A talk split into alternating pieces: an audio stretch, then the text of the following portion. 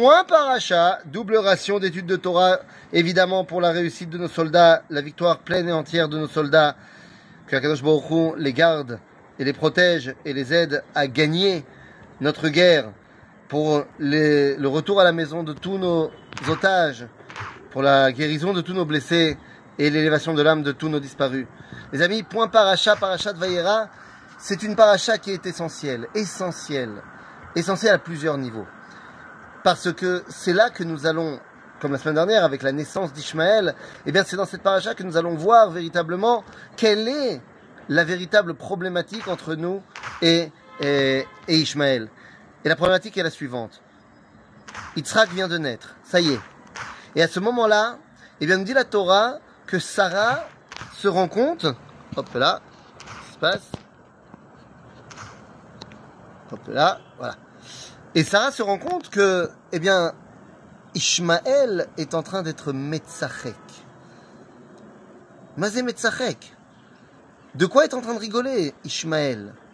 Eh bien, là-dessus, ce tzrok qui va le faire finalement être rejeté par Sarah, par Abraham, ce, ce rire, j'allais dire euh, démoniaque, eh bien, on l'a retrouvé d'abord, euh, pour tous ceux qui, se rappellent, on l'a retrouvé lorsqu'il y a eu la campagne du Sinaï. Vous vous rappelez lorsque Gamal Abdel Nasser a décidé de fermer euh, le canal de Suez? Eh bien, à, la télévision, il avait, eu un rire euh, diabolique pendant des minutes et des minutes. Peut-être que c'est ça le rire d'Ishmaël, mais de quoi est-ce qu'on est en train de parler? Nos sages nous disent dans le Talmud, qu'est-ce qu'il y avait comme rigolade chez Ishmaël Il y a trois rabbins, il y a Rabbi Akiva, il y a Rabbi Eliezer, Rabbi Yosef Gelili. Et les trois proposent euh, quelle peut être la problématique de Ishmaël. L'un propose la Avodazara. L'autre propose Gilou Yarayot, les mœurs interdites, l'idolâtrie, première, deuxième, les mœurs interdites, et le troisième propose le meurtre. Et à chaque fois, ils amènent des versets pour étayer leur dire. Arrive Rabbi Shimon Bar Yochai, qui est l'élève des trois, et dit, vous n'avez pas raison. Parce que c'est impossible que dans la maison d'Abraham, qui s'est battu contre Avodazara, Shirudamim, Yarayot, son fils y fasse ça. Les amis, il y a au sein même de l'islam, eh bien, deux périodes. Les musulmans eux-mêmes disent qu'il y a dans leur histoire une période qui s'appelle la période de l'ignorance et une période qui s'appelle la période de l'islam. Et dans la période de l'ignorance, eh bien, ils étaient Ovdei Avodazara, Shofrei Damim Arayot. Ils faisaient ces trois avérotes. Mais ils ont finalement reçu, grâce à Muhammad, grâce à Mahomet, ils ont reçu la Torah d'Abraham. C'est-à-dire, ils ont reçu l'idée du Dieu unique. Et ils ont arrêté d'être euh, idolâtres. Ils ont arrêté euh, de tolérer le meurtre. Je ne parle pas du djihad, évidemment. Et ils ont arrêté de faire Gilou Yarayot. Et donc, on voit qu'il y a cette dualité entre la période de Ishmaël dans la maison d'Abraham, c'est ce que j'ai reçu de mes maîtres, et la période où Ishmaël est à l'extérieur de la maison d'Abraham. Et donc, Rabbi Shimon Bar Yochai nous dit, c'est pas possible que Ishmaël, il fasse ça. Alors, qu'est-ce qu'il faisait? Eh bien, nous dit le texte euh, du Talmud, de la Tosefta également, que Ishmaël lançait des pierres en direction de Yitzhak, et disait, je suis l'aîné, c'est moi qui hérite. Et lorsqu'on disait, hey, Yitzhak est là, il dit, j'ai pas vu, j'ai pas vu, je sais pas de quoi tu parles. En d'autres termes, toute ressemblance avec un cas actuel, évidemment, serait purement fortuite et involontaire, bien sûr. Mais Ishmaël vient et nous dit, c'est moi qui hérite la terre d'Israël. En d'autres termes, toute la dualité entre Ishmaël et Yitzhak n'est pas de savoir si Ishmaël a accepté le Dieu d'Abraham, le Dieu unique. Ça oui, il a accepté. Mais est-ce qu'il a accepté le Dieu de Yitzhak?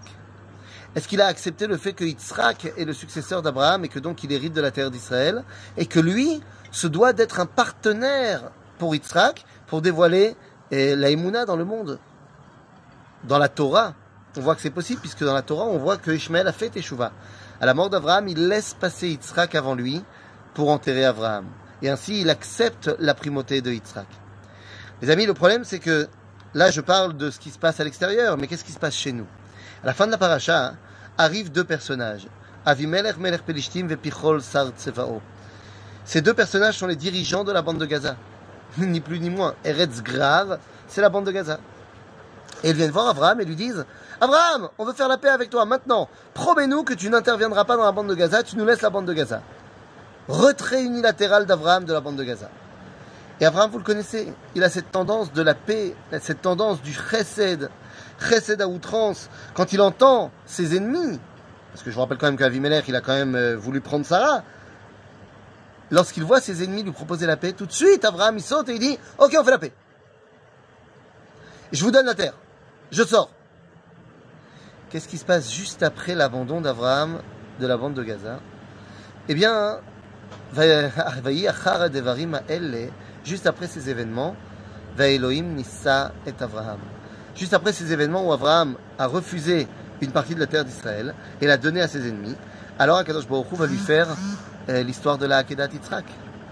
Oh oh Il nous dit le Rashbam, Rabbi Shmuel ben Meir, le frère de Rabbeinu Tam, le petit-fils de Rashi.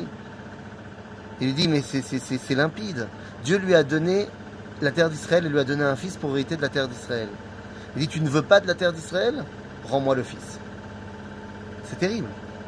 Alors, Baruch Hashem, Abraham n'a donné que la bande de Gaza et pas toute la terre d'Israël. Résultat du cours, il n'y a eu que la peur de la Akedat Yitzhak et pas véritablement le sacrifice de Yitzhak. Mais nous devons comprendre aujourd'hui que puisque le débat entre Ishmaël et Yitzhak est de savoir qui hérite de la terre d'Israël, c'est ça le débat. Et eh bien à partir du moment où nous décidons de nous séparer de la terre d'Israël, nous perdons notre légitimité. il ne faudra pas oublier qu'au sein de l'islam, il y a une grande différence entre El Yaoud, les juifs, et Bnei, ben, euh, euh, les Bnei Israël. Bnei Israël sont les enfants de Yitzhak. Yehudim, c'est les enfants de Yaakov. Pour les musulmans, ils disent Bnei Israël n'existe plus. Il n'y a plus que des juifs qui doivent donc être soumis et tout ça.